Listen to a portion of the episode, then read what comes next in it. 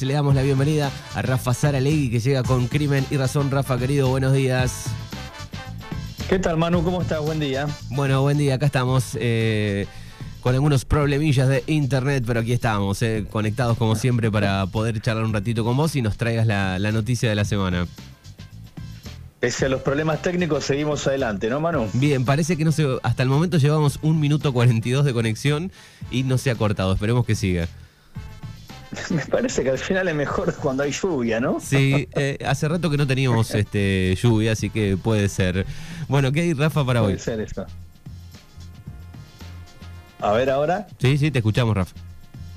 Eso, bueno, hermano, te voy, a, te voy a contar un tema que por ahí no está tan en agenda, pero que es sumamente importante y es una de las notas que hoy tenemos en Crimen y Razón. Es eh, la situación de la Suprema Corte de Justicia de la provincia de Buenos Aires. Bien. Digamos, el máximo eh, tribunal provincial, ¿no? El que rige todo el funcionamiento del Poder Judicial en la provincia de Y ahí se ha cortado, no, no podemos nombrarlo. A ver si retomamos a Rafa.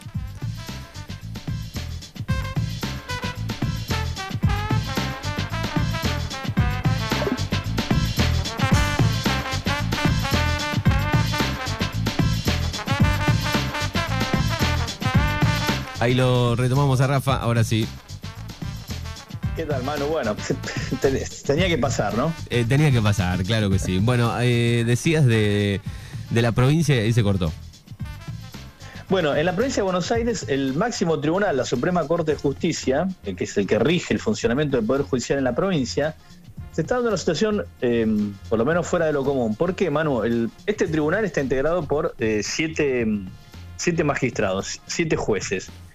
Y hoy, hoy 31 de, agosto- renuncia a su cargo Eduardo Petigiani, que es otro de los ministros de la Corte, justamente porque ya tiene edad para jubilarse. Petigiani se reunió la semana pasada con el gobernador Axel Kicillof y con el eh, ministro de Justicia, con Julia Lac, bueno, para notificarle, si querés, y formalmente avisar que dejaba el cargo. ¿Esto qué significa, Manu? Que a partir de mañana, o sea, del comienzo de septiembre, la, mm, la Suprema Corte Provincial va a tener solo cuatro de los siete miembros que mm, tiene que tener por la disposición constitucional de cómo está conformada, ¿no? ¿Esto qué significa, Manu? Que, el gobierno provincial podría proponer tres candidatos para, para integrar la Corte, con lo cual de alguna manera podría, si querés, armar una Corte eh, a su gusto. De alguna manera digo porque siempre esto tiene que tener eh, el nombramiento de los jueces, la Corte, con, eh, tiene que tener un acuerdo del Senado. Y aquí viene la traba principal. La, mm, la provincia o el gobierno provincial, o el oficialismo, mejor dicho, no tiene mayoría propia en el Senado. Con lo cual tiene que negociar sí o sí con la oposición. Recordemos que hoy hay, hay 26 senadores de la oposición contra 20 del oficialismo. Tiene que negociar sí o sí estos eventuales nombramientos.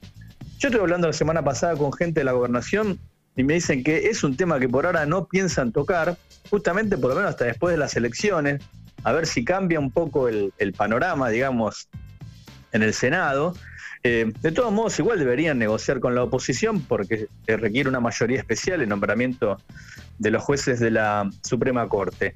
O sea, hoy, a partir de mañana, la Corte va a tener cuatro de los siete integrantes y eh, esto va a requerir que en algunos casos, por ejemplo, al, ser un, número par el que queda en la Corte Provincial, pueda producirse un empate. ¿Entendés? Que, pueda, que dos eh, jueces puedan votar de una manera cuando les llega un fallo y otros dos puedan votar de otra forma. Eso de alguna manera eh, dificulta el funcionamiento de la Corte, por lo cual van a tener que recurrir a un conjuez integrantes de otros tribunales de la- del Poder Judicial de la provincia. Bien, ¿y ha pasado, ha pasado antes de esto, digo, de que eh, los fallos que llegaban en, en- que han quedado con números pares? Mira, ha pasado muy eventualmente, porque en realidad casi siempre la Corte, por lo menos desde el 83 para acá, la Suprema Corte Provincial, eh, que yo recuerdo no hubo ninguna, ningún caso así de, cuatro, salvo en eh, que haya quedado con cuatro integrantes, salvo que por algún juez se haya eh, no haya querido votar por algún motivo en especial. Eh, o sea, excepcionalmente se recurre a integrantes de otros tribunales para votar. Ahora, esto entonces ya se convierte en una situación bastante anómala, porque como mínimo, para que haya eh, desempate, tiene que haber cinco integrantes. Ahora, con la salida de Petigiani, la Corte se queda en cuatro. Recordemos que hubo otras vacantes por fallecimientos que no se cubrieron. La muerte de Héctor Negri hace el año anterior. Este año Eduardo de Lázari.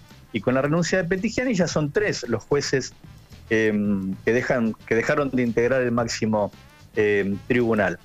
¿Qué es lo que, qué cuál es otro de los temas que dificulta la negociación que va a haber que hacer sí o sí el oficialismo con, con la oposición?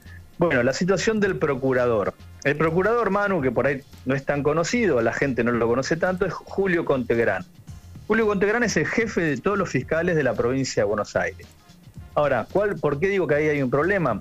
Julio Contegrán tiene un cargo vitalicio, también puede quedarse en la corte hasta jubilarse, eventualmente su fallecimiento, ¿no? Em, pero ¿qué pasa? Julio Contegrán fue nombrado eh, por María Eugenia Vidal cuando era gobernadora y fue un salto directamente desde el Ejecutivo al Poder Judicial, porque él era funcionario del gobierno de Vidal, o sea, claramente un hombre identificado con, con el PRO, y de ahí saltó a la, a la Procuración tras la renuncia de María eh, Carmen Falvo. Eso, ¿Esto qué significa? Que para el gobierno provincial, eh, Contegrán, el jefe de los fiscales, es un funcionario macrista, digamos, ¿no? O, del PRO. Y lo acusan de haber eh, llevado adelante algunas persecuciones similares a las que se dio en el ámbito nacional, lo que se llamó la mesa judicial del macrismo. Lo acusan también de haber eh, ideado algunas estrategias similares. Por ejemplo, ¿te acordás cuando fue em, toda esa investigación supuestamente para encarcelar a Pablo Moyano? Que se lo vinculaba con la barra brava de Independiente. Bueno, ¿Qué se dice en, los tribunales de Lomas de Zamora, por ejemplo? Que todo esto fue una estrategia que dio eh, Julio Contegrán con uno de los fiscales, el fiscal Sebastián Escalera. Así que la cuestión es bastante más compleja de lo que parece. No solo es el tema de las vacantes, sino es la situación de Contegrán, que no tiene pensado renunciar de ninguna manera. Con lo cual la negociación eh, no solo es por los votos, sino es por la permanencia de Contegrán. Así que el, tema está bastante trabado. Hay que ver si en los próximos meses, después de las, de las elecciones, esto mm, se destraba y se normaliza, digamos, la integración del, de la máxima, del máximo tribunal de la provincia de Buenos Aires. Pero el oficialismo va a tener que negociar eh, con la oposición igual de cualquier manera depende depende igual va a tener que negociar depende igual cómo que cambia algo las elecciones digo también Claro, Manu, porque en estas elecciones, bueno, se renuevan las cámaras, ¿no? Se renueva la legislatura, hay también elección de, de senadores según cada sección electoral. Eso podría provocar algún cambio, pero bueno, también depende, de todos modos, sí o sí, eh, como se requiere una mayoría especial para nombrar a los jueces, eh, va a tener que negociar con la oposición. Eh, negociar como una, en el buen sentido de los términos, ¿no? que se, que se proponga un candidato que sea, digamos, potable tanto para el oficialismo como para, la oposición. Exactamente. Bueno, pueden seguir leyendo este tema en crimenyrazón.com eh, y otros temas que tiene Rafa en su página. Querido Rafa, te agradecemos como siempre y nos encontramos el próximo martes. Un abrazo grande, Manu. Nos vemos la semana que viene.